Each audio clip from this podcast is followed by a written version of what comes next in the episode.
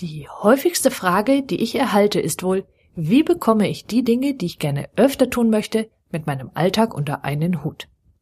Fälschlicherweise glauben nämlich die meisten Menschen, dies sei eine Frage des Zeitmanagements. Sie müssten sich also irgendwie nur besser organisieren. Damit beginnen sie jedoch leider am falschen Ende. Mein Name ist Sandra Eversberg und wenn Sie wissen wollen, welche Fragen Sie sich stattdessen beantworten müssen, dann bleiben Sie jetzt dran.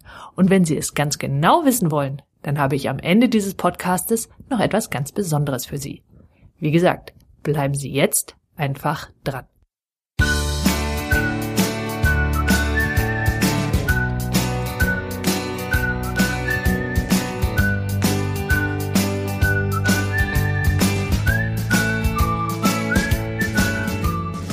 Da gibt es also jede Menge Dinge, die Sie gerne öfter tun wollen zu denen sie jedoch nicht oder zumindest nicht so regelmäßig kommen, wie sie es sich wünschen.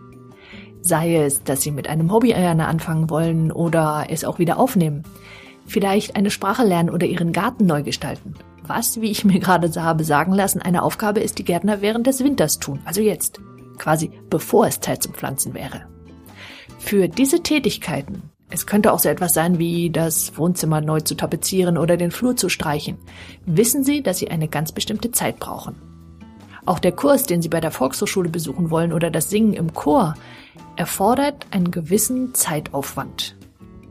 Und das ist naturgemäß auch nichts, womit Sie mal eben die fünf Minuten Leerlauf überbrücken könnten, die immer mehr wieder auftauchen. Von außen sieht es also so aus, als handle es sich um ein Zeitproblem. Es könnte sogar sein, dass Sie sich vornehmen, zum Beispiel endlich mal wieder zu malen und wenn Sie dann tatsächlich einmal den Nachmittag frei haben, dann haben Sie plötzlich keine Lust mehr dazu und setzen sich lieber mit einer Tasse Kaffee und einem guten Buch ins Wohnzimmer.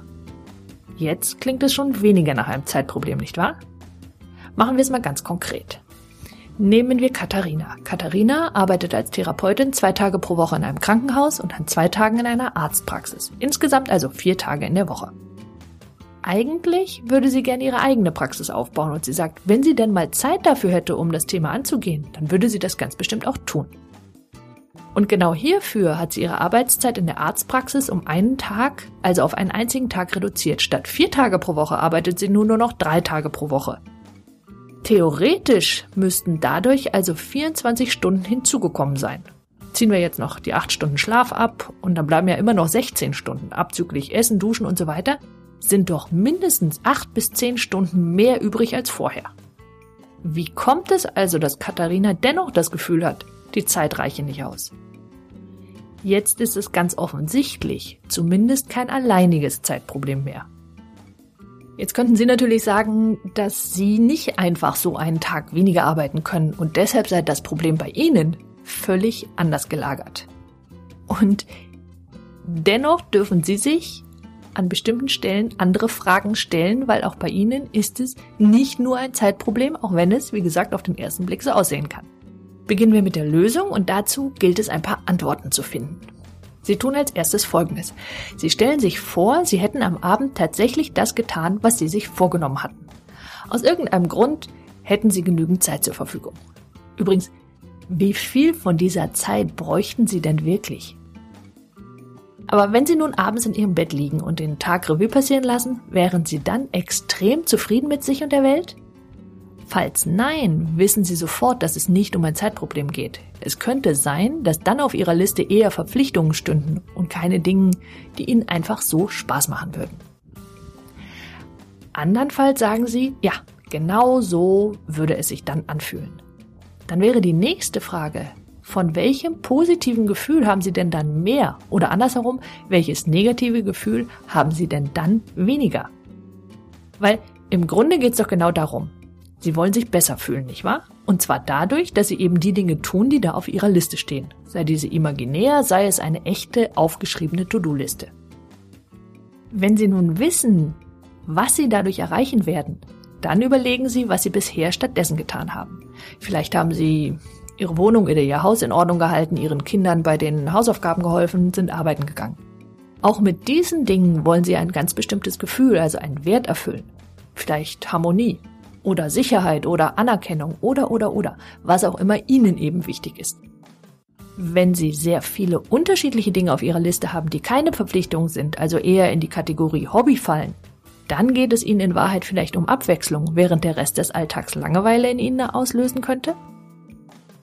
Und erst wenn Sie das alles herausgefunden haben, macht es überhaupt Sinn, über einen Weg zur Lösung des Problems nachzudenken. Weil erst dann ist das Problem doch überhaupt erst klar. Nämlich, zwei Werte stehen sich dagegenüber. Zum Beispiel der Wert, hm, zuverlässig sein zu wollen und auf der anderen Seite vielleicht verrückte Dinge tun zu wollen, also frei sein zu wollen. Und diesen Konflikt können Sie auf tausend verschiedene Arten auflösen. Vorausgesetzt, Sie wissen, was Sie da tun. Und weil die Sache recht komplex ist, habe ich drei Videos für Sie aufgenommen, die nach Weihnachten online gehen, wenn Sie also wieder mehr Zeit für sich haben. Wenn Sie also wirklich wissen wollen, wie Sie Ihre Interessen und Ihre Verpflichtungen, also quasi Ihr Leben und Ihre Ziele unter einen Hut bekommen sollen, dann gehen Sie auf www.sandra-eversberg.de-videos, geben Ihre E-Mail-Adresse an und Sie werden sofort informiert, wenn die Videos online gehen. Die sind selbstverständlich kostenfrei und bleiben bis zum 6. Januar 2015 auch online. Das heißt, bis dahin können Sie sie sich ansehen. Und wenn Sie jemanden kennen, für den dieser Podcast oder auch die Videos interessant sein könnten, dann empfehlen Sie diese Folge doch einfach weiter. Gehen Sie auf www.sandra-eversberg.de. Sie finden dort einen Link unter der Überschrift und der heißt Weiterempfehlung. Wenn Sie dort draufklicken, geht ein Fenster auf, in das Sie die E-Mail-Adresse Ihrer Freundin oder Ihres Freundes eingeben können. Mit einem Klick schicken Sie die Folge dann an Ihren Freund. Einfach was? Wenn Sie einen Twitter-Account haben, geht das natürlich auch per Twitter. Schenken Sie dieser Folge ein Facebook-Like und ein Google+. Und wenn Sie sie über iTunes hören und meinen Podcast mögen, dann bewerten Sie ihn doch bitte, denn nur dann können ihn andere Menschen finden. Die Welt braucht nämlich mehr Menschen wie Sie, die ihre Talente nutzen. Sie haben meinen Newsletter immer noch nicht abonniert? Dann wird's aber Zeit. Gehen Sie schnell auf www.sandra-eversberg.de und melden sich an und Sie erhalten alle Beiträge ganz automatisch und kostenfrei in Ihr E-Mail-Postfach und noch dazu all die Specials, wie zum Beispiel Videos oder Webinare, die ich nur per E-Mail versende.